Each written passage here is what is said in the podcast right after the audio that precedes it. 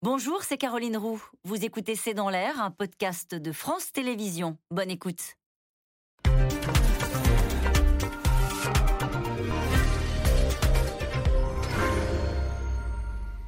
Bonsoir à toutes et à tous. Nous attendons vos questions SMS, Internet et réseaux sociaux pour alimenter notre discussion inlassablement la machine de guerre russe avance dans le Donbass et ce malgré la résistance ukrainienne et les livraisons d'armes occidentales. Pour tenter d'affaiblir Poutine, l'Europe dégaine donc un sixième paquet de sanctions. Oligarques, banques russes sorties du système SWIFT et surtout embargo sur 90% des importations de pétrole russe, un accord étalé dans le temps et qui prévoit des exceptions, notamment pour la Hongrie, comme l'a bruyamment euh, souligné Viktor Orban aujourd'hui. Mais c'est un autre dossier qui inquiète aussi la communauté internationale comment convaincre Vladimir Poutine de lever un autre embargo, celui euh, sur le blé ukrainien, avec désormais le risque d'une crise alimentaire mondiale. L'Europe sanctionne, Moscou pilonne, c'est le titre de cette émission. Avec nous pour en parler ce soir, François Clémenceau.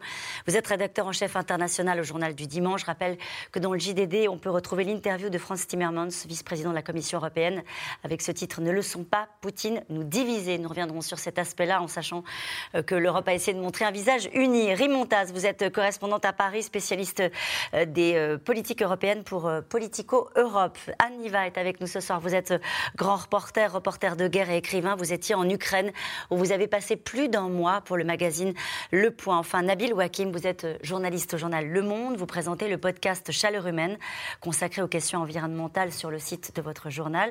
Et puis, je précise le dernier épisode qui s'était intitulé sur les conseils du GIEC pour rompre avec les énergies fossiles. Là aussi, on va en parler ce soir. Bonsoir à tous les quatre. Merci de participer à ce C'est dans l'air en direct. Euh, Moscou pilonne, François Clémenceau, dans le Donbass. Euh, les Russes avancent. Inexorablement, et en même temps, euh, il y a aussi des, on ne le souligne pas assez, des efforts de, résistance et même parfois de contre-offensive, parce qu'on parle beaucoup du Donbass, on parle moins de la situation à Kharkiv ou même à Kherson, où les forces ukrainiennes tentent un certain nombre de contre-offensives. Mais vous avez raison, il y a une forme d'avancée de, de l'armée russe, kilomètre par kilomètre. Et l'objectif, au-delà de Severodonetsk, dont on a beaucoup parlé, euh, c'est évidemment euh, Slaviansk et ensuite Kramatorsk. Ce sont les deux plus importantes villes. C'est stratégique, ces villes-là. Bah, elles sont stratégiques parce qu'une fois que vous les avez prises, le Donbass est à vous, euh, quasiment. Donc c'est l'objectif affiché de, de, Poutine avant de pouvoir éventuellement s'attaquer au reste. Mais donc on voit bien qu'il y a là euh, semaine après semaine, une offensive. Les Russes disent qu'ils tiennent le calendrier, on ne sait pas lequel, mais en tout cas, ce calendrier, en tout cas de viser la conquête totale du Donbass, elle est là. Euh, C'est devenu leur objectif prioritaire? Il, est prioritaire depuis qu'il y a eu ce redéploiement des troupes russes qui étaient dans l'ouest de, l'Ukraine, rappelez-vous, euh, à Kiev. Mhm. ensuite, Kharkiv, il y a une présence russe qui a été maintenue et qui continue de bombarder la ville. Euh, sous, le, sous, les, sous, la contre-offensive ukrainienne. Et puis le Donbass, oui, c'est l'objectif majeur, c'est là où ont été concentrés l'essentiel des troupes russes en Ukraine avec celle des séparatistes pour pouvoir conquérir la totalité de ces deux oblasts qui, euh, administrativement, n'étaient euh, conquis qu'à moitié au moment de la, enfin, après la guerre de 2014 il restait la deuxième moitié à conquérir, celle qui est plus au nord, qui était euh, tenue par l'armée ukrainienne. Et on voit bien que cette armée ukrainienne, elle recule, mais elle, enfin j'allais dire, elle recule lentement. On avait tous dit que, euh, enfin, on avait tous, les Russes, avaient dit qu'ils espéraient pouvoir s'emparer du Donbass beaucoup plus rapidement que cela. Ça prend du temps. Euh, la forme de résistance de, l'armée ukrainienne est extrêmement mobile, extrêmement agile. Elle arrive à se replier, mais c'est parfois c'est pour mieux contre-attaquer. Et en fait, Kramatorsk risque d'être le plus difficile dans cette offensive. C'est difficile pour qui? Pour les Russes. D'accord. C'est là qu'il y a euh, une, grande partie de l'effort de défense des, forces ukrainiennes. C'est là que se trouvait l'état-major des forces ukrainiennes dans le Donbass. Et ça risque d'être un peu la dernière bataille du Donbass. Ce sera là. Et personne n'est capable de vous dire aujourd'hui si ce sera ce mois-ci, le mois prochain ou peut-être même au cœur de l'été. C'est un objectif, euh, un objectif russe, venez-vous de nous dire, François Clémenceau. C'est aussi, euh, Aniva, un objectif pour les Ukrainiens euh, de, faire en sorte que le Donbass reste ukrainien. C'est ce qu'a dit Volodymyr Zelensky il y a encore quelques jours pour rappeler qu'il y a une détermination évidemment, à ne pas, en gros, laisser les Russes s'emparer du Donbass bah, Écoutez, le Donbass, c'est capital. Le Donbass appartient à l'Ukraine et depuis 2014, il est en guerre.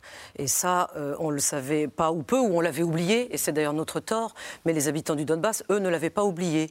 donc je viens d'y passer vraiment assez longtemps, et ce que vous venez de dire est, est juste, mais je modérerai un tout petit peu dans le sens où donc c'est un tout petit théâtre d'opération. Hein. On est entre, entre Severodonetsk et euh, Kramatorsk, qui a 80 euh, km à peine. Euh, et les Russes, là, avancent, mais avancent véritablement, je n'allais pas dire à pas feutré, parce qu'ils mm. pilonnent, mais disons qu'ils n'avancent pas aussi facilement qu'ils ne l'auraient cru. Et ça dure quand même déjà depuis longtemps. Donc cette deuxième offensive russe, qui fait suite à la première ratée sur Kiev, n'est quand même pas du tout une réussite. Et d'autre part, les contre-offensives ukrainiennes euh, ont lieu. Effectivement, elles ont eu lieu sur Kharkiv, euh, on l'a dit, il y a quelques semaines, même si Moscou recommence à pilonner. elles ont lieu en ce moment même, plus au sud, sur le front sud, c'est-à-dire en face de Mykolaïev. Il y a cette ville Kherson qui a été prise par l'armée russe dans les toutes premières semaines début mars. Occupée. Et aujourd'hui, l'offensive russe, moi quand je parlais à des militaires ukrainiens à Mykolaïev, en leur demandant quand aurait lieu cette offensive, ils espéraient qu'elle ait lieu. Elle a lieu en ce moment même. Elle est peut-être pas forcément, disent-ils, pour reprendre complètement la ville, parce que ça paraît un objectif complexe, mais c'est en tout cas pour faire quand même, pour embêter l'armée russe et surtout faire en sorte qu'ils apportent peut-être sur le terrain beaucoup plus d'unités, les faire partir du Donbass mmh. pour affaiblir ce qu'ils sont en train de faire du Donbass et renforcer euh, finalement euh, le Sud pour ouvrir plusieurs fronts. Euh, c'est la, stratégie de l'armée ukrainienne pour que justement les Russes ne puissent pas prendre l'entièreté du Donbass. Et ça veut dire qu'il pourrait y avoir une, une contre-offensive ukrainienne comme il y a eu à Kharkiv? Elle a lieu. Elle a lieu en ce moment. Elle a lieu depuis dimanche, cette contre-offensive sur Kherson. Il y a déjà quelques petits villages qui. Euh, euh, donc, vous savez, Kherson et Mykolaïev se font face. Et en fait, entre les deux, on a une série de villages qu'on appelle les villages qui sont la première ligne de front. Et ceux-là, ils sont euh, évacués par les habitants pour ceux qui veulent, parce qu'il y a des habitants, et là aussi, je leur ai parlé, qui ne veulent pas évacuer. C'est-à-dire, il y a toujours de la vie dans la guerre, même des gens qui sont sur le front et qui continuent à y vivre parce qu'ils ont leurs raisons pour pas partir. Ils peuvent pas, ils n'ont pas d'argent, ils ont nulle part où aller, ou ils ne veulent pas. Et c'est, certains de ces villages qui ont été repris là par les forces ukrainiennes. Mais on n'est pas encore à une confrontation euh, euh, complète. Pour reprendre la ville de Kherson, ça serait quand même, ça demanderait énormément de troupes en nombre de militaires ukrainiens. Mais c'est pour gêner stratégiquement les forces russes qui sont aujourd'hui occupées, comme vous venez de le dire, dans le Donbass. Vous êtes d'accord avec ce que disait François Clémenceau, bien malin aujourd'hui, celui qui dirait de quel côté ça va basculer? Ah oui, bien malin. Pour moi, moi pour le moment, il n'y a pas de victoire claire des deux côtés et c'est bien le problème. C'est bien le problème parce qu'à cause de ce manque de victoire, de cette absence de victoire, il n'y a pas du tout, pour le moment, de perspective de négociation de paix. Pas du tout. Oui, c'est précisément ça. Et d'ailleurs, c'est un peu tout le problème, surtout des Européens, parce qu'on arrive, après euh, ce sixième paquet de sanctions, un peu euh, à la limite de ce que les Européens peuvent faire sans trop eux-mêmes euh, en souffrir et s'affaiblir. Et donc, c'est maintenant qu'on on rentre dans le dur. Ça, ça, semble terrible de dire ça, parce que c'est ça trois mois et demi que les Ukrainiens sont en train de mourir, que c'est mm. une invasion vraiment très, très dure de la part des Russes. Mais aujourd'hui, voilà, on est face à cette... Enfin, euh, cette, situation qui, euh, effectivement, est en train de, s'embraser dans une situation où on ne voit pas du tout de débouché. L'issue, euh, effectivement, on va revenir dans le détail au cours de cette émission sur les sanctions qui ont été débloquées par les Européens.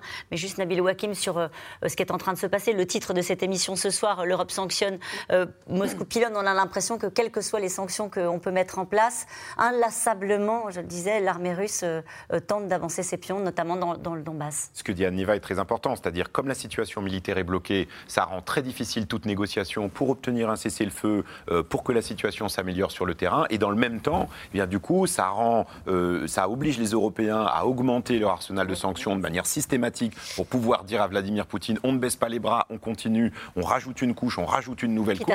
Sixième paquet en trois mois, quitte à prendre des risques sur les économies européennes, on va y venir, mais parce que aussi, euh, comme, comme l'a dit François Clémenceau, personne n'imaginait que la situation négociations seraient comme ça trois mois plus tard. Et donc, on est dans une incertitude qui a multiples entrées, une incertitude militaire, diplomatique, mais aussi économique et sociale. En tout cas, c'est une décision inenvisageable il y a encore euh, quelques mois. L'Europe a donc décidé euh, de renoncer à 92% précisément des importations de pétrole russe d'ici à la fin de l'année, avec des concessions accordées à la Hongrie, la Slovaquie et la République tchèque, alors que sur le terrain, on l'a vu, euh, l'avancée des Russes dans le Donbass se confirme. Magali Lacroix et Ilana Zincote. Pas de doute ce matin, le sourire de la présidente de la Commission européenne valait tous les discours de satisfaction. Après des jours de négociations, les 27 ont fini par s'entendre. Grâce à cela, l'Europe va pouvoir finaliser l'interdiction d'environ 90% des importations de pétrole russe d'ici à la fin de l'année. C'est un grand pas en avant. Un embargo européen sur les importations de pétrole russe acheminées par bateau dans un premier temps. C'est une mesure très structurante, à la fois qui va pénaliser l'économie russe à court terme, mais qui surtout va très profondément changer la manière dont les Européens aujourd'hui s'approvisionnent. Et c'est ça ce qu'il faut voir derrière, c'est que c'est une restructuration de, de nos économies. Et pourtant, l'accord était loin d'être gagné, tant l'inquiétude de certains des 27 montait. Finalement, les pays membres de l'Union sans accès à la mer, la Hongrie, la Slovaquie et la Tchéquie, ont été exemptés d'embargo pour l'instant. Résultat, de l'accord ou de ses compromis, tout le monde s'en est réjoui. Nous avons assez de problèmes comme ça. Le prix de l'énergie est monté en flèche, l'inflation aussi. L'Europe est au bord de la crise économique. Tout cela fait que cela aurait été insupportable économiquement pour nous, Hongrois, d'importer un autre pétrole que le russe, que nous aurions payé bien plus cher. Dormez tranquille ce soir, nous avons réussi à repousser cette proposition inacceptable. Plus tôt dans l'après-midi, le président ukrainien avait une nouvelle fois interpellé les Européens pour leur demander de s'unir et d'agir vite. Il faut mettre fin à toutes les querelles internes en Europe qui ne font qu'encourager la Russie à exercer de plus en plus de pression sur vous, sur l'ensemble de l'Europe. La responsabilité de tout ce qui se passe n'incombe qu'à l'État russe. Il faut alourdir les sanctions. C'est mieux pour vous, pour nous, c'est nécessaire et cela nous aidera beaucoup. Sur le terrain, les forces russes progressent. Les villes clés de l'Est ukrainien sont menacées d'encerclement. Au sud-ouest du Donbass, l'armée de Vladimir Poutine s'approcherait de la ville de Soledar. Les habitants sont épuisés par la guerre. Si ça doit me tuer, ça me tuera. Où puis-je aller? Je reste ici, la sensation de peur a disparu. Nous n'avons plus peur de rien. Nous ne nous mettons même plus à l'abri lorsqu'il y a une explosion. Je ne suis plus à un âge où on peut tout recommencer. On veut tous la paix. Je veux juste la paix. Severodonetsk est pilonné sans relâche ces derniers jours. Selon les autorités locales, les opérations d'assaut se poursuivent dans la ville avec des combats de rue. Non loin de là, hier, un convoi humanitaire est bombardé avec à bord une équipe de journalistes français. Frédéric Leclerc-Imoff est tué. Il travaillait pour BFM TV depuis six ans. Il est le huitième journaliste à mourir en Ukraine depuis le début de la guerre lors des convois d'évacuation, on l'avait vu aussi à, Mariupol, euh, il y a presque systématiquement euh, des, incidents et le, président Zelensky, à, qui la, ministre Madame Colonna en parlait euh, dans l'après-midi, faisait valoir que à Mariupol, s'agissant d'évacuation de Mariupol, presque un convoi sur deux avait été justement victime de, de tirs. Tandis que la nouvelle chef de la diplomatie française effectuait son premier déplacement à Kiev et à Boucha hier, le parquet national antiterroriste annonce l'ouverture d'une enquête après la mort du journaliste français. Un mot avec vous, Anne sur Frédéric leclerc euh, des convois humanitaires bombardés, c'est terrible, mais c'est un classique. Malheureusement, oui, ça n'est pas nouveau, ça n'est pas une première en Ukraine. Il y en a eu des précédents. J'étais à couvrir la guerre en Tchétchénie, c'était déjà l'armée russe qui pilonnait. Euh, le théâtre d'opération était beaucoup plus petit, mais euh, c'était euh, la même chose. Et donc j'ai vu cela à plusieurs reprises, bien sûr. Alors on dit de loin, oui, il y a des, lois de la guerre à respecter. Crime de guerre, en l'occurrence, oui. Oui, mais si vous voulez, dans la guerre, sur le terrain, ça, moi, j'ai jamais vu les lois de la guerre respectées par, par tous les belligérants. Hein. Ça, ça n'arrive pas. Ça, c'est un monde idée de guerre idéale. Hein. La guerre, c'est ça. La guerre, c'est pas ça. Hein. Ouais, ça peut changer, euh, peut-être, euh, en tout cas, ça peut faire l'objet de discussions avec Vladimir Poutine, entre la France et Vladimir Poutine ou pas. Le président de la République a été interrogé tout à l'heure hein, euh, lors du sommet sur l'attitude et savoir si c'était un sujet qu'il aborderait avec le président russe. Et il était très agacé, Emmanuel Macron, de voir que certains officiels russes considéraient que ce journaliste n'était pas vraiment un journaliste. Alors ça aussi, c'est un grand classique de la Russie. C'est tout de suite de dire c'est des terroristes. Ils ont fait la même chose en Russie, plus, en, Syrie plusieurs fois, euh, quand ils euh, disaient que euh, les gens qui faisaient les premiers secours en Syrie, c'était des djihadistes, c'était pas le cas. Et là, ils essayent de dire, ah, peut-être que ce jeune homme n'était pas vraiment journaliste, peut-être qu'il faisait autre chose. Alors que clairement, il était dans un bus qui était très clairement marqué aide humanitaire. donc, ils avaient pris toutes leurs précautions pour qu'il ne soit pas mépris pour peut-être un convoi militaire. Et il semblerait qu'il ait, ait, été ciblé de façon euh, voilà, volontaire. Alors, ça va être intéressant de voir comment, effectivement, ça va euh, se dérouler entre la France euh, et la Russie, comme le parquet national antiterroriste français a ouvert une donc une enquête pour crimes de guerre. Là, les Russes ne vont plus pouvoir dire ah mais ça c'est la justice ukrainienne, on ne la reconnaît pas. Là, on parle de la justice française qui est en train de dépêcher des enquêteurs sur place. Ça va être intéressant de voir comment ça va avoir un effet sur la relation entre Poutine et Macron. un mot juste quand on va travailler en Ukraine sur le terrain, on est obligé d'avoir une accréditation. Et l'accréditation, c'est le ministère de la Défense ukrainienne qui, la donne. Et pour la donner, elle vérifie si la personne qui la demande est journaliste. On nous demande des preuves, il vérifie. Donc déjà, si on reçoit une carte d'accréditation, c'est qu'on est journaliste. Donc ça, ça ne peut pas être mis en doute. Alors revenons sur les sanctions, le paquet de sanctions décidé par euh, les Européens. Cette question d'ailleurs qui nous est posée ce soir, l'Union européenne peut-elle se passer du pétrole russe? Oui, elle peut. Euh, d'ailleurs, en grande partie, elle va le faire. Euh, simplement, ça va avoir des conséquences, puisque euh, le pétrole, c'est un marché mondial, certes, donc on peut aller chercher du pétrole ailleurs. Simplement, tout ça va faire monter les prix du pétrole. C'est déjà le cas, évidemment, depuis le début de la guerre. Pour rappel, on était à 90 dollars le baril de pétrole avant la guerre. On est aujourd'hui autour de 120, 125. Ce qu'il faut considérer, c'est qu'avec ce nouveau paquet de sanctions, on a d'une certaine manière une garantie que les prix du pétrole vont être chers pour longtemps. Et ça, ça va avoir des conséquences qui sont très importantes, bien sûr pour les économies mondiales, en particulier pour l'Europe, qui elle importait jusqu'à maintenant, va cesser d'importer mm. du pétrole russe, mais en importer quand même de très grandes quantités. Et ça va avoir des conséquences sur l'ensemble euh, des économies qui sont dépendantes. On en a assez, assez peu entendu parler, euh, peut-être pas suffisamment, euh, des conséquences que ça peut avoir sur les, consommateurs notamment et sur les cours des matières premières, en particulier du pétrole. Vous dites c'est inexorable, il va y avoir une montée des prix et les Européens doivent l'assumer, peut-être même l'anticiper et le préparer. Absolument. C'est-à-dire ce que cette crise révèle, ce qu'un certain nombre de gens savaient déjà, c'est à quel point on est dépendant des énergies fossiles importées, du pétrole, du gaz, du charbon pour une partie des Européens, comme par exemple les Allemands. Mais euh, sans ce pétrole et ce gaz, c'est le, le, sang qui irrigue les veines de notre économie. Donc en fait, euh, si on veut faire, euh, si on veut remplacer le pétrole et le gaz russe par des hydrocarbures qui viennent d'ailleurs, eh bien tout ça va coûter plus cher, parfois beaucoup plus cher. Est-ce qu'on sait où on va, on va le trouver, notamment le pétrole On va parler du gaz dans un instant parce que pour l'instant c'est pas le sujet.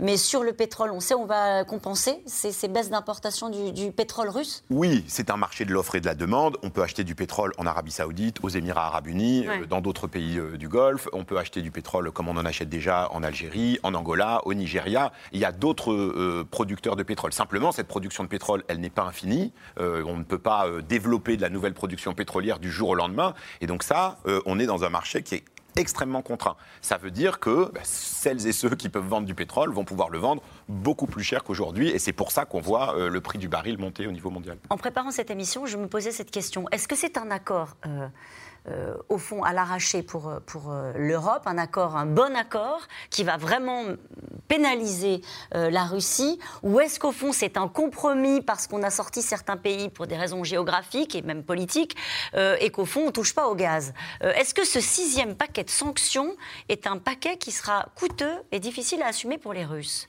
Alors, il y a différentes estimations, mais la première que j'ai vue hier soir, c'est que si ce plan est effectivement euh, euh, mis en œuvre et de façon assez euh, stricte, à la fois sur le calendrier et sur les volumes, ça pourrait faire perdre à la Russie 70 milliards de dollars D'accord. à- en décembre 2022, c'est-à-dire d'ici la fin de l'année. Mais en même temps, pour répondre aussi à, à- à l'inquiétude sur le fait que les prix pourraient continuer à augmenter, ce pétrole russe qui ne, se- qui ne partira pas vers les euh, destinations européennes, il va bien falloir que les Russes, eux aussi, trouvent une autre porte de sortie. La Chine apparaît comme étant le principal bénéficiaire. Or, on sait que la Chine, elle n'achète pas au prix du marché, elle négocie ses prix, généralement plutôt à la baisse. Et à ce moment-là, ça voudrait dire qu'il y a peut-être une possibilité que ça fasse baisser les prix, les cours mondiaux du pétrole. Mais en attendant, L'une des raisons pour lesquelles ça a été si difficile à mettre en œuvre, il faut rappeler quand même que ce plan, il a été présenté au sommet de Versailles au mois de mars. Et là, on est euh, fin mai. Donc, euh, ça a pris du temps parce que politiquement, euh, techniquement et économiquement, c'était compliqué parce que vous aviez des divisions en interne, parce que vous aviez euh, diplomatiquement une scission aussi entre les pays de l'Ouest et les pays de l'Est, parce que vous aviez une différence entre ces pays qui sont enclavés, qui n'ont pas d'accès à la mer pour pouvoir faire venir du pétrole par bateau, donc qui dépendent des oléoducs. Euh, et donc, le compromis qui a été adopté, euh, on ne va pas s'en réjouir. Il, il aurait été évidemment parfait si ça avait été à 100%.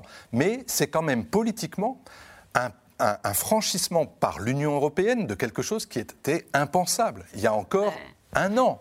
Qui aurait pu croire que notre objectif de vrai. diversifier l'approvisionnement énergétique européen euh, passerait par là moins d'un an plus tard? Sauf qu'on parlait beaucoup du gaz à l'époque. oui, et le gaz reste le vrai sujet. Parce que le, parce que le, le gaz, d'abord, on en importe beaucoup plus que du pétrole. Et puis surtout, parce qu'on en est beaucoup plus dépendant. Et, et ne serait-ce que, par exemple, l'Allemagne. Donc euh, là, il y a un sujet. Les Allemands ont fait jouer une clause pour faire en sorte que ce soit retardé. Donc ils ont dit on le fera, mais, Mais- ce ne sera pas tout de suite parce qu'on n'a pas les moyens logistiques de construire des terminaux qui sont capables de recevoir du GNL euh, sur les ports de la Baltique allemande. Donc tout ça va prendre du temps. Mais je crois que la, la décision des Européens est faite. Il faut se sevrer des énergies russes. Alors évidemment que plus le temps passe et plus on continue d'envoyer de l'argent dans les caisses de Poutine. C'est une évidence. En fait, la vraie victoire, ce que vous nous expliquez, François Clémenceau, je me tourne vers vous, Raymond c'est d'avoir accepté, au fond, le processus de, euh, se sevrer de notre dépendance aux hydrocarbures. C'est cette décision-là et le fait de commencer à la mettre en application qui est déjà une victoire européenne. Alors oui, politiquement, évidemment, il faut quand même euh, saluer le fait que les 27 pays aient pu arriver euh, à cet accord. Après, il faut aussi euh, peut-être voir les choses d'une façon peut-être un peu plus sévère. C'est-à-dire que nous, ça fait trois ans qu'on nous parle de l'Union européenne qui doit devenir un acteur géopolitique. Aujourd'hui, si on, si on veut euh, vraiment euh, évaluer la situation des Européens comparée aux autres grandes puissances géopolitiques, eh ben, le compte n'y est toujours pas. Et là, l'Union européenne, bah, l'Union européenne est face à ses manquements. Elle est face à ses dépendances. Elle est face au fait que la Russie a lancé la- une invasion en Europe qui est en train euh, de mettre en danger euh, la euh, sécurité alimentaire du monde entier, qui est en train de mettre en danger même la sécurité des Européens.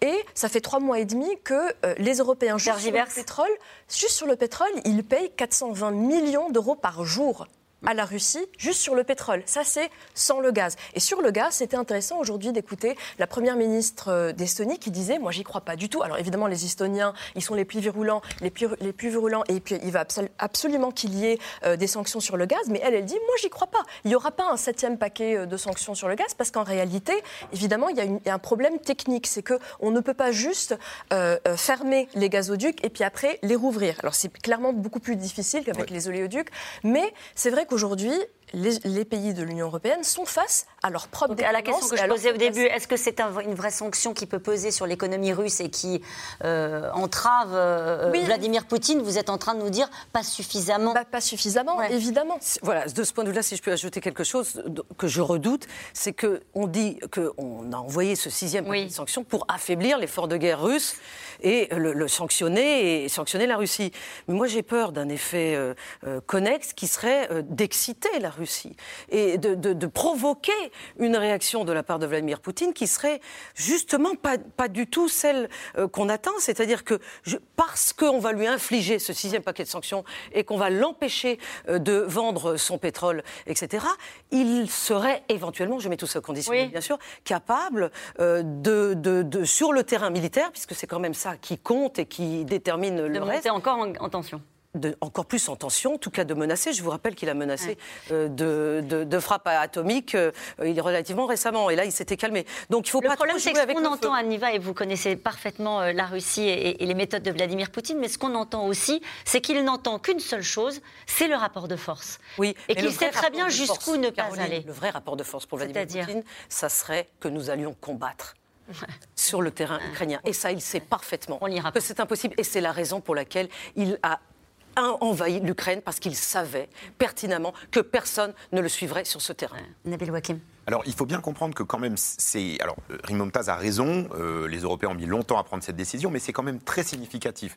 Parce qu'en fait, c'est vrai qu'on importe plus de gaz que de pétrole, mais le pétrole, ça vaut beaucoup plus cher.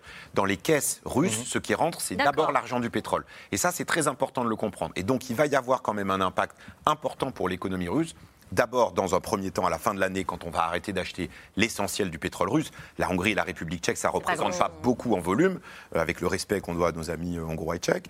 mais il y a un deuxième aspect qui est très important, c'est un aspect de moyen terme. Ce qu'ont fait les Européens, c'est qu'ils viennent de détruire pour longtemps l'industrie russe des hydrocarbures. Les Russes, sans, les, sans les entreprises occidentales, sans les capitaux occidentaux, ne peuvent pas faire fonctionner leurs compagnies pétrolières. Ils ne peuvent pas faire de nouvelles explorations, explorer de nouveaux champs. Euh, voilà. Et donc, euh, même pour exporter vis-à-vis des Chinois ou des Indiens, dans 3 ans, dans 4 ans, dans 5 ans, ça ne sera plus possible pour les Russes. La Russie, c'est aujourd'hui l'un des premiers producteurs mondiaux de pétrole. C'est 10% du pétrole mondial. Donc ça veut dire qu'il faut considérer que dans quelques années, la Russie, c'est plus 10%, c'est peut-être 8% ou 5%, et peut-être un jour 3%. Et ça, c'est très durable parce que c'est quand même de là que viennent une grosse partie des revenus euh, du pouvoir russe, et ça, ça va affaiblir. Alors, pas à court terme et ça ne résout pas les problèmes de terrain, mmh, mmh. mais par contre, sur le moyen et sur le long terme, ça va affaiblir durablement. Juste ce détail technique qu'on a vu dans la négociation de l'accord, ça, ça avait l'air important, donc je vous pose la question. Un embargo partiel dans un premier temps qui ne concernera que les marchandises acheminées par bateau? Oui, ah puisque ça, ça concerne effectivement les pays comme la Hongrie ou la République tchèque qui, eux, n'ont pas d'accès à la mer, donc ils ne peuvent pas importer du pétrole d'ailleurs. Ils ont un seul tuyau qui leur amène du pétrole de Russie. Et, en plus. Drujba. Il s'appelle Drujba. Amitié. Exactement, l'amitié euh, euh, qui date de l'époque soviétique. Il faut bien comprendre que le pétrole n'est pas toujours substituable. Le pétrole russe qui va dans une raffinerie hongroise, il permet de faire de l'essence ou du diesel pour les Hongrois, mais il ne pourrait pas le remplacer par du pétrole qui viendrait euh, des États-Unis ou d'Arabie Saoudite parce que c'est pas la même composition chimique, euh, tout simplement. Et donc, euh, ça, c'est une différence aussi à prendre en compte. Les anciens pays du bloc soviétique, eux, toute leur industrie pétrolière, elle est calibrée sur la production russe, parce que c'était comme ça pendant toute la Et d'ailleurs, il y aura une aide européenne pour aider à cette restructuration euh, des, raffineries. C'est ce qu'a expliqué Emmanuel Macron, qui a parlé à l'avenir de restructuration de nos économies. C'est-à-dire que la décision paraît peut-être bancale pour certains, pas suffisamment puissante, forte, et, et sans prendre 100% des, des importations notamment en mettant quelques exceptions, des exceptions. Mais Emmanuel Macron a l'air de dire qu'au fond, il faudra même penser la restructuration de nos économies à la suite de cette décision. Ça veut dire deux choses. La première chose, c'est qu'il faut trouver des ressources pétrolières ailleurs et qu'il ne faut pas que ça nous coûte trop cher. Et donc la deuxième chose, que ça veut dire, c'est qu'il va falloir réduire notre consommation d'énergie fossile mmh. et notamment notre consommation de pétrole. Et même si les Européens et même la France tient ce discours-là depuis des années, on n'en fait pas grand-chose. Là, il est plus que temps de le faire parce que c'est la seule manière à la fois d'envoyer un message euh, euh, euh, clair à Vladimir Poutine, en même temps de faire en sorte que ça ne pèse pas trop sur les ménages et les entreprises. Et par ailleurs, euh, et par ailleurs la question climatique est, devant nos yeux. Et donc là aussi, la réduction de l'utilisation des C'est à ça qu'il pensait quand il parlait de restructurer nos économies. Absolument, mais c'est là où on voit que ces questions-là se rejoignent et qu'une des clés absolument importantes à faire comprendre à tout le monde, c'est la réduction de la consommation d'énergie. Oui. Et c'est pas facile à faire. Il va y avoir une phase de transition qui va pas être facile. Oui, mais elle est accélérée. Et c'est ça la, Parce qu'elle est l'opportunité par la guerre. Et c'est ce que disait Timmermans dans l'interview au JDD. Il disait, euh, ça va nous permettre d'aller peut-être plus vite que ce qu'on souhaitait faire, parce que on, est, on subit cette, euh, ce choc-là. Et donc, nous qui espérions rentrer dans une phase de transition qui durerait bah, jusqu'en 2030, voire 2040, on forcément. là, on est obligé d'accélérer, que ce soit sur les économies d'énergie, que ce soit sur les plans qui visent effectivement à réduire la consommation, et puis euh, à diversifier, diversifier, diversifier. C'est ça le, le, le mot d'ordre. C'est-à-dire qu'au lieu d'avoir euh, une seule, deux ou trois sources d'approvisionnement, on va les multiplier et peut-être même, et ça, ça fait partie du plan qui a été présenté par la Commission européenne, mutualiser. Et ça, c'est là aussi une révolution à venir. Mutualiser notamment les achats de gaz. De gaz, par exemple, mais ça peut être la même chose pour d'autres formes d'énergie, pour qu'on puisse non seulement les stocker, avoir des stocks qui soient suffisamment. Les États-Unis En quoi c'est une révolution, ça? Mais parce que jusqu'à présent, on s'en souciait pas. Parce qu'on se disait, on achète, on prend, on raffine et, on vend sans jamais se préoccuper de la dépendance. C'est un pas stratégique en réalité. Oui, bien sûr. Ça, c'est une consolidation euh, stratégique euh, au niveau de l'Union européenne qui est très importante, effectivement. Après, il y a juste deux, bémols. C'est vrai que euh, l'industrie pétrochimique russe va beaucoup, beaucoup souffrir de ce qui est en train de se passer. Mais par exemple, Total continue de travailler là-bas. Et c'est tout l'enjeu des pressions mm. qui sont aujourd'hui exercées contre Total parce que d'autres grandes compagnies euh, euh, pétrochimiques américaines, par exemple, se sont, elles, retirées euh, de, la Russie. Donc ça, c'est important et ça va être un enjeu, important de la part de Total. L'autre chose, c'est euh, Orban. Victor Orban, euh, la Hongrie. Qui, il a fanfaronné. Il a fanfaronné. Alors, premièrement, il arrive et il dit Moi, je vais protéger les Hongrois. Il s'adresse aux Hongrois Je vais vous protéger de l'Union européenne. Euh, il joue un peu le cheval de Troie à l'intérieur de l'Union européenne.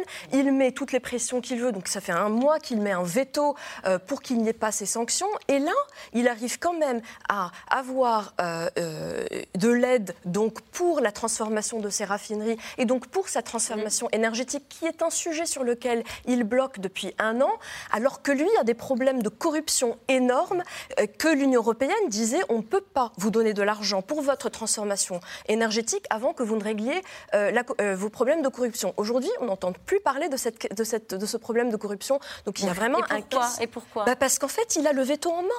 Il les tient aux Européens.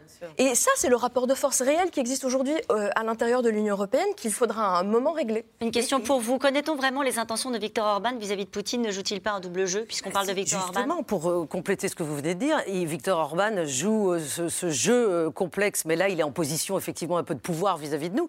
C'est qu'il utilise le, ce levier énergétique en prétendant vouloir protéger son peuple pour dissimuler encore mieux, mais euh, personne n'y croit, euh, en fait, les, relations euh, favorisées qu'il a avec Vladimir Poutine depuis, depuis toujours, pour ne pas avoir à en parler, en fait, pour prétendre qu'il s'agit d'autre chose. Alors, Vladimir Poutine, bien sûr, qui est toujours le premier pour s'engouffrer dans la division européenne, utilise Orban. C'était tout de même, Caroline, que Orban a voté toutes les sanctions depuis 2014, tous les six mois et tous les paquets de sanctions jusqu'à celui-ci. Autrement dit, on sent bien que dès qu'on arrive à ce qui est de plus sensible pour lui, évidemment, l'énergie et l'économie de la Hongrie, là, il freine. Mais surtout le reste, les sanctions politiques, les Alors justement, il y en a eu d'autres des sanctions. Élargir la liste noire de l'Union européenne à une soixantaine d'oligarques, dont le patriarche de l'Église orthodoxe. Euh, ajouter euh, Sberbank, euh, qui est une grande banque russe, à la liste des banques exclues du système SWIFT. Et l'interdiction de trois chaînes de télévision. Voilà ce qu'il y a aussi dans ce sixième paquet de sanctions. Et qui existera probablement dans un septième et un huitième paquet, parce que c'est pas fini. La liste est très très longue et en fait, on ne, on ne cesse de l'élargir au fur et à mesure sur les, banques, sur les banques, les Russes ont dit même pas mal. Euh, au fond, c'est pas grave. D'ailleurs, ils ont sanctionné le Danemark qui veut pas payer ses contrats euh, en roubles et ils ont suspendu les exportations euh, d'hydrocarbures vers, vers le Danemark. Vers les Pays-Bas aussi. Et vers les Pays-Bas. Vers le, les Pays-Bas d'ailleurs. Vous avez raison. Donc ces paquets de sanctions, c'est une autre façon de faire la guerre. On le voit bien. Pour le moment, c'est il y a une guerre militaire sur le terrain, il faut surtout pas l'oublier. Et puis il y a cette guerre que nous menons, que nous nous menons nous contre la Russie avec ces paquets de sanctions. Mais si on parle, et je pense qu'on va en parler du blocus euh, eh ben on va en parler. de grains, etc., du port d'Odessa. Euh, là, euh, les Russes utilisent ce levier pour, finalement provoquer des négociations on qui n'arrivent pas. On disait tout à l'heure que ce n'était pas possible.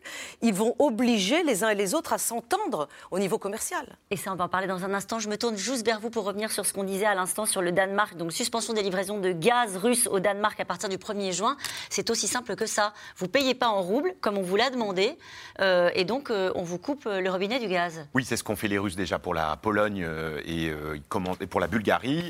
on voit bien que c'est la direction vers laquelle on va. Nous, on paye en roubles ou pas? Alors non, pour l'instant, nous, on ne paye pas en roubles. Ce qui se passe, c'est qu'il y avait un certain nombre de pays qui avaient des contrats qui arrivaient à échéance. Et donc, au moment de la fin de ces contrats, les Russes ont dit on arrête. Euh, euh, simplement, le vrai sujet, ça sera l'Allemagne. C'est l'Allemagne qui, en Europe, est extrêmement dépendante du gaz russe. L'économie allemande, on n'utilise pas simplement le gaz pour se chauffer, mais aussi les usines en Allemagne utilisent énormément de gaz et ce gaz vient essentiellement de Russie. Si à un moment donné l'Allemagne venait à être coupée, ça, ça aurait un impact économique majeur sur le continent européen, puisque l'économie allemande, elle, elle, elle pousse euh, toute l'économie européenne, euh, toute l'industrie allemande, elle a un rôle qui est, majeur. Et donc là, euh, c'est ça qui est vraiment à surveiller. C'est-à-dire que les pays qui aujourd'hui ont été coupés, un certain nombre d'entre eux ont d'autres voies d'approvisionnement. C'est le cas par exemple des Polonais. Euh, on parlait de, tout à l'heure des Estoniens. Voilà, il y a un certain nombre de pays qui ont mis en place euh, des choses pour pouvoir s'en sortir. Et ça reste des volumes qui sont relativement. Et ça veut dire que pour l'instant, les Russes acceptent que les Allemands. Euh, donc les Allemands payent leur contrat en quoi? Les Allemands payent leurs contrats en euros ou en dollars. On, retombe dans ce qu'on disait tout à l'heure. C'est la stratégie russe de diviser les Européens. Donc le plus possible, ils vont essayer de faire reposer la responsabilité sur les Allemands qui ont eu une politique très favorable au gaz et au gaz russe ces 10-15 dernières années, en disant bah, regardez, vous avez besoin de nous. les Allemands, là, sont complètement tiraillés dans une logique où, à la fois diplomatiquement, ils mm. veulent sanctionner les Russes le plus fort possible, mais ils veulent évidemment protéger. Et ils pourraient aller jusqu'à les contraindre à payer en roubles? Il faut attendre la fin des contrats, parce que c'est le droit des contrats qui prévaut. Et donc, euh, lorsqu'un contrat arrive à échéance, on peut éventuellement le modifier, mais pas avant. Mm. En tout cas, c'est un levier tout aussi puissant que les, hydrocarbures. Vous en avez parlé euh, à l'instant, un levier dont dispose Vladimir Poutine. Le blé, euh, l'Ukraine et la Russie représentent 30% des exportations mondiales. Et le blocus en mer Noire fait planer le risque d'une crise alimentaire mondiale. La pression monte désormais sur la Russie pour libérer des stocks, alors que Moscou est accusé de détourner tout simplement les réserves de blé ukrainiens. Léa et Benoît Thébault. Chaque navire russe que nous allons vous montrer transporte 30 000 tonnes de céréales. La Russie nie les avoir volées. Des céréales ukrainiennes volées par les Russes dans le port de Sébastopol en Crimée. C'est ce qu'affirme une enquête de la chaîne américaine CNN, images satellites à l'appui. Là, on a une vue à plus de 600 km de hauteur. On voit les détails, les navires, la cabine du camion. C'est phénoménal. Et ici, vous pouvez voir le grain se déverser dans la cale du navire. Selon CNN, plus tôt dans le mois, l'un des navires serait parti de Crimée pour accoster au port de Latakia en Syrie, directement chez l'allié de Vladimir Poutine, Bachar el-Assad. Le blé, l'un des enjeux majeurs de cette guerre. Depuis le début de l'invasion, des réserves de céréales sont régulièrement pilonnées par les frappes russes. Blé, maïs, des cibles pour Vladimir Poutine. Des stocks détournés, d'autres détruits, d'autres encore bloqués, comme à Odessa, seul port encore aux mains des Ukrainiens. Le maire de la ville dénonce une stratégie savamment orchestrée par les Russes. La tactique est claire et évidente. Ils ne se contentent pas de détruire nos villes et de tuer nos habitants. Ils sont en train de provoquer un effondrement économique à Odessa. Toute la logistique est perturbée et les dernières frappes ont été effectuées contre les centres de stockage où les marchandises sont transportées par voie terrestre. Au total, au moins 20 millions de tonnes de blé bloquées en Ukraine. Une arme géopolitique et un moyen de chantage pour Vladimir Poutine. La Russie est disposée à effectuer une contribution importante afin de surmonter la crise alimentaire avec l'exportation de céréales et d'engrais, à condition que les restrictions aux motivations politiques de l'Occident soient levées. Avant la guerre, 95% du blé ukrainien était exporté par voie maritime. Sauf qu'aujourd'hui, blocus, pas un navire ukrainien n'entre ou ne sort des ports, car la Russie contrôle la mer d'Azov et la mer Noire. L'Ukraine, elle, détient donc le port stratégique d'Odessa, qu'elle protège avec des mines sur les plages et en mer. Là encore, aucun commerce maritime. L'une des solutions serait de faire circuler davantage de trains vers la Roumanie, mais niveau logistique, c'est un casse-tête car il faut changer les wagons à la frontière pour un problème d'écartement de rails. Les rails ukrainiens ont une largeur standard de 1520 mm. Alors on construit en parallèle des rails aux standards européens, 1435 mm. Des stocks soumis au bon vouloir du maître du Kremlin, une source d'inquiétude pour les Européens. C'est évident que la Russie utilise euh, les blés comme une arme, comme une arme de guerre. On est en train de voir de quelle manière on peut faire sortir les 20 millions de tonnes de blé, de blé euh, ukrainien. C'est pas facile. Il faut évidemment un accord avec la Russie pour utiliser la voie maritime. Mais ça, c'est un sujet d'une énorme importance. On ne peut pas affamer le monde. Le 8 juin prochain, Sergei Lavrov, le ministre russe des Affaires étrangères, se rendra en Turquie. Au menu des discussions, la mise en place de corridors sécurisés pour le transport des céréales ukrainiennes. Alors, nous allons revenir sur le rôle que pourrait jouer la Turquie. Mais d'abord, cette question si Poutine bloque les céréales ukrainiennes, ne prend-il pas le risque de se mettre à dos une partie du monde? François Clémenceau bah oui, c'est ça, c'est très important pour lui, parce que vous avez noté que depuis le début de la guerre, hein, lorsqu'on passe à des votes aux Nations Unies pour sanctionner, pour condamner, pour euh, essayer d'évaluer l'attitude russe, euh, énormément de pays dans le monde, en Afrique, au Moyen-Orient, en Asie, s'abstiennent c'est-à-dire qu'ils refusent de prendre position entre les Occidentaux et la Russie. Et jusqu'à présent, Poutine se servait en quelque sorte de ces abstentions comme d'une forme soit d'indulgence, soit de caution, mais en tout cas, ça l'avantage. Là, la crise alimentaire est tellement sérieuse, euh, on le voit maintenant euh, quotidiennement euh, dans le Maghreb, au Proche et au Moyen-Orient et ailleurs. Et donc ces pays-là commencent à se poser la question de savoir. Alors un certain nombre d'entre eux ont dit c'est la faute des Occidentaux parce qu'ils sanctionnent la Russie et donc enfin c'est le discours que tiennent évidemment les Russes, et un certain nombre de, pays l'ont cru mais de moins en moins. Et donc, il y a un moment où on est en train de se dire qu'un certain nombre de pays qui dépendent de l'importation de céréales, mais aussi d'engrais de la part de l'Ukraine et de la Russie, sont en train de se dire que oui, non seulement il y a une urgence à ce que ces stocks de céréales et d'engrais soient libérés, euh, d'Odessa, notamment, puisque c'est la seule voie maritime qui passe, et puis parce que le système de façon ferroviaire ou même par camion, mm. ça ne marche pas et ça prendra euh, trop de temps. Et donc, il faut passer par une négociation. Et cette négociation-là, euh, elle se fait avec la Turquie, qui contrôle les détroits. Et elle se fait aussi avec les Nations Unies. Et c'est là où ça va devenir un peu que ça change? difficile. Qu'est-ce que ça change, le fait que Macron a proposé à Poutine de passer par une résolution à l'ONU? Bah, sur le sujet bah, C'est précisément pour le mettre en face de ses responsabilités. C'est-à-dire, c'est bien beau de dire que tu veux aider, que tu veux participer, que tu veux contribuer, mais si on fait une résolution au Conseil de sécurité, on vote à 15, tu es membre permanent. si tu, votes tu, isolé. Si tu t'abstiens, eh bien, ça se retournera contre toi et tout le monde verra que tu as menti et que tu joues double jeu. Mhm. Donc ça, c'est très important. Et c'est pour ça que Poutine, pour l'instant, il a pas, c'est pas un oui franc et massif. Il a dit qu'il était prêt à contribuer à une solution. Et donc, on va voir à quel point les Turcs peuvent éventuellement servir cette stratégie-là pour dire nous aussi on est prêt à jouer dans ce jeu diplomatique-là.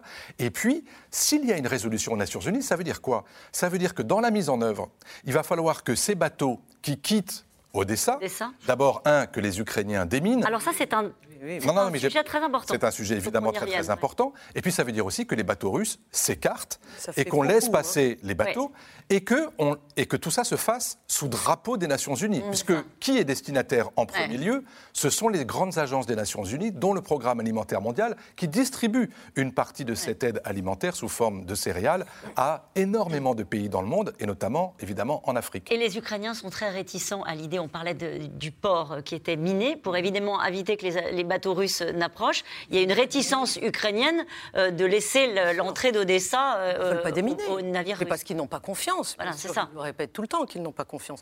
Mais je crois que ce sujet est capital parce que finalement, c'est un point clé de cette guerre qui, militairement, n'avance pas vraiment.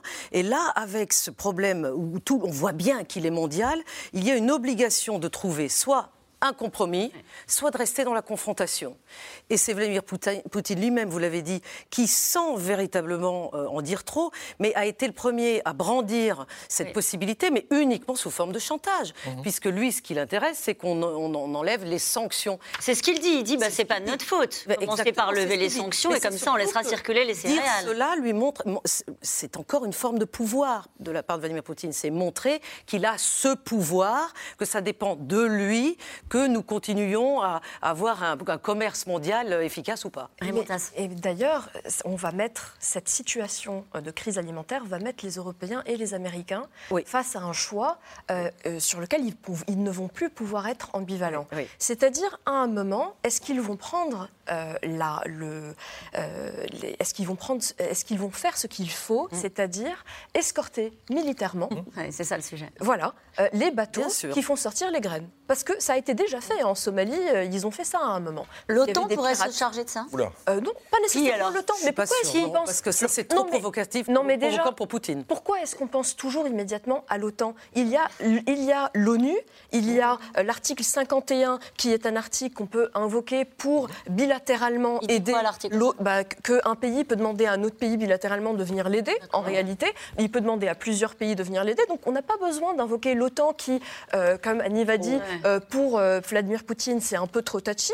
Mais par contre, il y a des pays qui ont les moyens, donc les Américains, les Français, les Turcs, etc., qui peuvent faire ça. Donc aller chercher la marchandise sous escorte et euh, et, en plus, évidemment, ça serait euh, pour le bénéfice de, de, l'humanité entière. Pourquoi, à, part, à part cet aspect qui est essentiel que vous avez évoqué au début d'intervention sur l'ONU, quel serait l'intérêt de Vladimir Poutine de se priver de ce levier qui devient peut-être pas plus important que les hydrocarbures, mais on voit bien que là, on est quand même à un risque de crise alimentaire mondiale, de famine, d'émeute de la faim. Euh, bah, c'est une très bonne question. Euh, évidemment, lui, il pense que pour le moment, il tient le levier et euh, qu'il a le pouvoir dans ce rapport de force. Après, ce que François Clémenceau est en train de dire est très vrai aussi. C'est-à-dire que si on arrive à une vraie crise alimentaire, les pays arabes et les pays africains ne vont pas rester ambivalents. Et d'ailleurs, aujourd'hui, c'était très intelligent de la part des Européens. Le chef, le président sénégalais, qui est le président de l'Union africaine, a aussi participé à la réunion avec les Européens pour parler de cette crise alimentaire. Il va s'entretenir euh, avec euh, le président Vladimir Poutine euh, pour parler de cette situation. Et lui, il travaille de très près avec le président Emmanuel Macron. Sur ça, on commence, par contre, les Occidentaux mm-hmm. commencent à travailler intelligemment pour mettre de la pression. il faut savoir qu'une crise alimentaire, bah, elle a fait partie des raisons pour lesquelles on a eu les printemps arabes. Enfin, c'est vraiment une situation très délicate. Et donc, il pourrait. c'est une arme qui pourrait se retourner contre voilà. lui, en quelque sorte, Nabil Wakim. Alors peut-être, mm. mais pour l'instant, je crois qu'on revient à ce que disait Anne Niva au début, tant que la situation sur le terrain est mm. bloquée, c'est très difficile, je crois, euh, d'avoir des négociations sur des points précis qui puissent aboutir parce que chacun, dans la guerre, aura intérêt à essayer de jouer son avantage jusqu'au bout. Mais je crois qu'il y a un point qu'il faut bien comprendre. Bien sûr, il ne faut pas minimiser euh, euh, l'action des Russes et de Vladimir Poutine là-dessus, mais la crise mondiale sur le marché des céréales et notamment du blé, elle n'est pas due qu'à ça. Elle est due aussi à...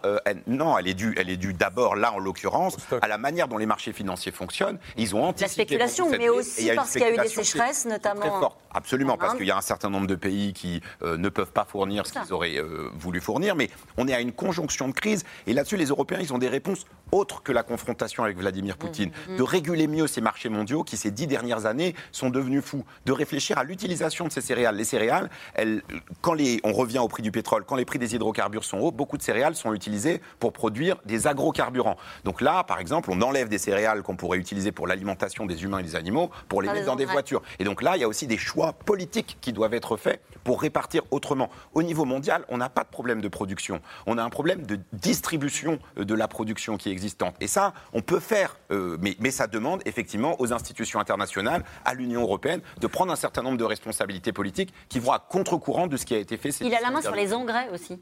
Absolument, puisque les engrais, comme vous le savez, demandent beaucoup de gaz pour la production. Et donc on revient là dans les enjeux. Le, le monde agricole au niveau mondial, aujourd'hui, c'est un monde qui consomme énormément d'énergie. Une énergie chère, ça veut dire que la production agricole coûte plus cher. Et ça veut dire aussi qu'on a besoin de gaz, qu'on a besoin de pétrole. Et on retombe, on reboucle la boucle avec ce qu'on disait au début. Il y a un problème aussi de transparence sur les stocks. Parce qu'en fait, au-delà de la production, il y a énormément de pays aujourd'hui qui disposent de stocks importants qui pourraient déjà satisfaire une partie de la demande. Sauf que, évidemment, tout le monde se garde bien de dire combien j'ai dans mes stocks, notamment la Chine. Euh, sur les vols, on disait tout à l'heure détournement de stocks ukrainiens, euh, c'est du vol de marchandises. Alors les Ukrainiens disent que jusqu'à maintenant, les Russes ont volé 400 000 euh, tonnes de blé ukrainien. De ce qui était dans les ports occupés par eux sur la mer d'Azov, bien sûr. Exactement. Donc ils procèdent à ça, en plus de continuer à bombarder les champs Parce que. Euh, on l'a vu tout à l'heure dans le reportage, et les silos. Voilà, ça peut paraître un peu euh, bizarre pour euh, les téléspectateurs qui n'ont pas vécu sous une guerre, mais pendant la guerre, la vie continue. Et ah il y a des agriculteurs ukrainiens qui continuent à essayer de semer leurs leur champs. Et là, ça devient de plus en plus compliqué. Justement, vous disiez la vie continue. En effet, la vie commence à reprendre son cours, notamment à Kiev. Vous allez le voir, on a même recommencé à rire. Et aussi surprenant que cela puisse paraître, c'est de la guerre qu'on rit à Kiev. Reportage sur place, Barbara Steck et Stéphane Lopez. Ce dimanche après-midi, les rires et les applaudissements remplissent ce bar de Kiev. Depuis quelques semaines, des humoristes remontent sur scène. Je vous prie d'accueillir Anton Timoshenko. La gorge toujours un peu serrée, la salle s'autorise le temps d'un verre à rire de la guerre. J'ai croisé la propriétaire de mon appartement. Elle me dit, tu sais, il est temps de revenir à la vie normale, de payer ton loyer. Bon, deux jours après notre conversation, une bombe est tombée à côté de mon appartement.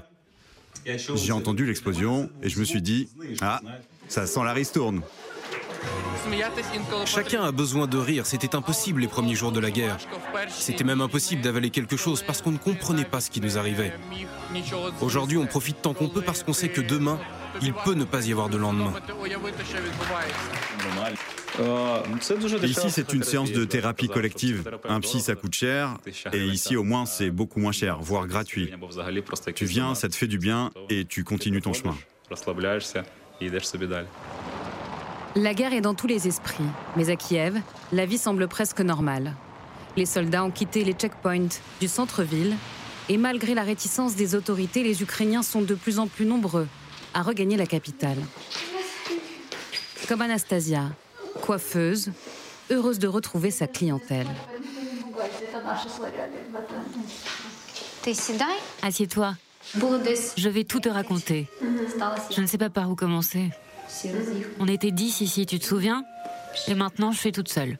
Où est Luda En Espagne. Mais elle revient? Fin juin, peut-être. Après s'être réfugiée deux mois dans l'ouest de l'Ukraine, Anastasia est la première à être de retour dans ce salon. Elle ne sait pas encore comment payer ses factures, son loyer, mais elle veut aller de l'avant. Le loyer est vraiment trop cher pour moi toute seule. Et même si mon propriétaire le baisse, ce sera trop cher. Mais il faut survivre. Il faut travailler. Quand les clientes viennent, je leur fais des réductions aussi. Je ne peux pas demander les mêmes prix qu'avant la guerre. Il faut céder. Nous sommes unis comme jamais. On s'aide les uns les autres, on envoie une partie de nos salaires à des fondations d'aide. En tout cas, les gens de mon entourage. Ce n'est pas le moment d'économiser, il faut utiliser l'argent, le dépenser comme avant, sinon ça va aider personne. Mais pour certains, difficile d'oublier les bombardements. Pablo, c'est quoi ton premier cours ce matin? Les mathématiques. Tu as bien révisé tes leçons? Oui, oui. Allez, serre-toi, prends du fromage. La famille de Pavlo, elle n'a jamais quitté sa maison, même quand les roquettes tombaient dans le quartier. Le bruit des bombes les hante encore, et Tania et son fils de 12 ans ont du mal à sortir de chez eux. Le Covid nous a bien préparés à vivre dans cette boîte entre quatre murs, sans sortir. Mais pas question de louper les cours.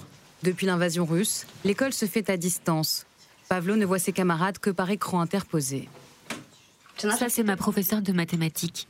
Bon, il ne nous reste pas beaucoup de temps avant les examens. Beaucoup de mes amis sont en Pologne, en Estonie, en Lettonie, en France, Italie, Allemagne. Et ceux qui sont restés en Ukraine sont partis à l'ouest, comme à Lviv. Et tes amis, l'école, ça te manque?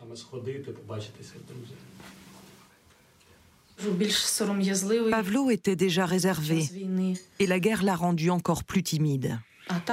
Pendant cette période de l'adolescence, les garçons deviennent plus indépendants. Mais lui, c'est le contraire. Il me fait tout le temps des câlins. Les blessures seront longues à guérir. Mais à Kiev, les habitants ont bien l'intention de profiter de la douceur du printemps. Dans les allées du jardin botanique, les danseurs du dimanche sont même de retour. Niva, elles sont incroyables ces images. Oui, elles sont belles. Elles sont. Moi, c'est les reportages que j'aime, c'est ceux sur la vie, bien sûr, parce que dans la guerre, on l'oublie toujours, mais la vie ne s'arrête jamais. La guerre modifie totalement les relations humaines. Tout est beaucoup plus euh, direct euh, parce qu'il n'y a pas le temps, parce qu'il y a le danger. Euh, et là, on le, on le, voit bien. Les gens ont en même temps ont besoin de retourner à cette normalité, et en même temps, la vie en Ukraine aujourd'hui n'est pas encore normale. Bien sûr, elle ne l'est pas. Mais on ne peut pas les empêcher de revenir. On ne peut pas parce qu'ils ne sont pas. Beaucoup, moi j'ai parlé aussi à beaucoup qui reviennent, ils, se sentent comme, ils ne sont pas chez eux quand ils sont si bien accueillis par nous autres Européens dans tous les pays. Ils ne sont pas chez eux. Qu'est-ce qu'ils vont faire? Ils n'ont pas d'amis, ils n'ont pas de source de revenus, etc. Donc ils reviennent. L'Ukraine est un immense pays, on l'a beaucoup dit, il faut le répéter. La guerre Dieu merci, n'est pas partout 24 heures sur 24, euh, comme ça pouvait l'être par exemple sur le petit théâtre d'opération tchétchène, mais il y a, il y a de l'incertitude puisqu'elle n'est pas finie. Et il y a une reconstruction qui commence parfois dans certaines villes, euh, d'ores et déjà. Qui va payer pour la reconstruction de, l'Ukraine? L'Europe va le faire? Alors, sur la reconstruction du pays en tant que tel, hein, euh, il y a effectivement une discussion qui est en cours au niveau européen pour prendre en charge une partie de cette reconstruction, avec des institutions clés comme la Banque européenne pour la reconstruction et le développement, souvenez-vous, qui avait déjà été mise en place euh, après la chute du mur de Berlin pour aider au, redémarrage économique d'un certain nombre de pays qui étaient euh, dans l'orbite soviétique, et puis la Banque, la, Banque de développement euh, mondiale, la Banque mondiale, le Front monétaire international, et au niveau européen, l'idée que euh, on ne va pas uniquement agir avec du don. Enfin, cette histoire, on, aide, l'aide humanitaire d'urgence, évidemment que c'est du don, et c'est du don total. Mais la reconstruction, c'est un processus plus long, et donc on va prêter à, l'Ukraine de l'argent. Quoi? Bah, ça change que, d'abord, vous pouvez abonder avec des sommes beaucoup plus fortes, beaucoup plus volumineuses, et avec l'idée que l'Ukraine, avec des prêts extrêmement favorables, va pouvoir euh, avoir cette, cet échéancier, si vous voulez, euh, libre, enfin libre, c'est-à-dire, euh, vous voyez, rembourser à 20 ans, à 30 ans, ça laisse du temps. Euh, et puis après, il n'est pas interdit de penser que d'autres pays dans le monde puissent contribuer aussi à, la reconstruction ukrainienne. Il n'y a pas que l'Union européenne, il y a aussi les États-Unis, il y a aussi la Turquie, il y a aussi un certain nombre de grands pays qui souhaiteront contribuer à ça. Qui parce trouveront un intérêt? Mais certainement, parce que l'Ukraine, encore une fois, économiquement, et surtout si elle veut se mettre au standard européen, aura intérêt à être une, puissance euh, économique en Europe. On rappelle que la question de l'entrée de l'Ukraine euh, en Europe sera examinée au mois de juin. Oui, le dernier conseil de la présidence française a lieu à la mi-juin.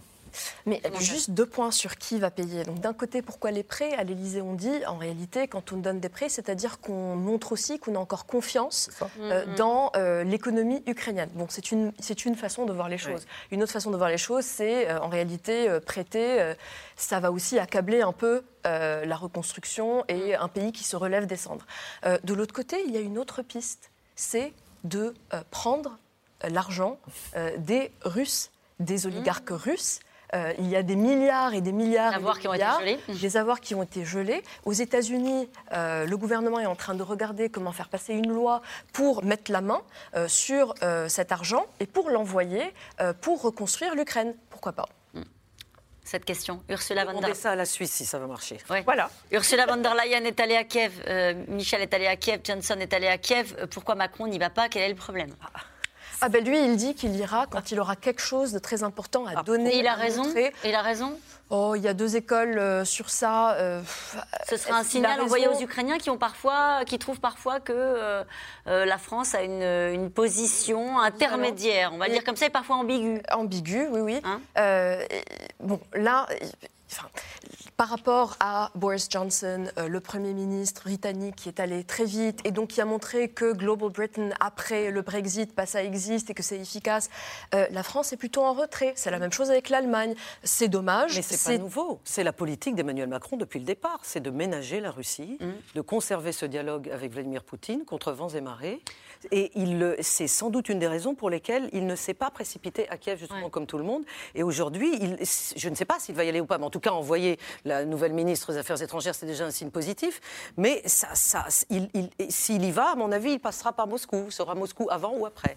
L'idée était aussi qu'à partir du moment où il est président de l'Union européenne, il est censé être la voix du consensus des Européens. Mm. Et il est l'un des deux, trois interlocuteurs européens à pouvoir précisément garder cette ligne de communication avec Poutine. Et Zelensky le sait. Zelensky sait parfaitement que s'il a envie de dire quelque chose à Poutine, il passe notamment, pas uniquement, mais notamment par Macron. Et nous revenons maintenant à vos questions.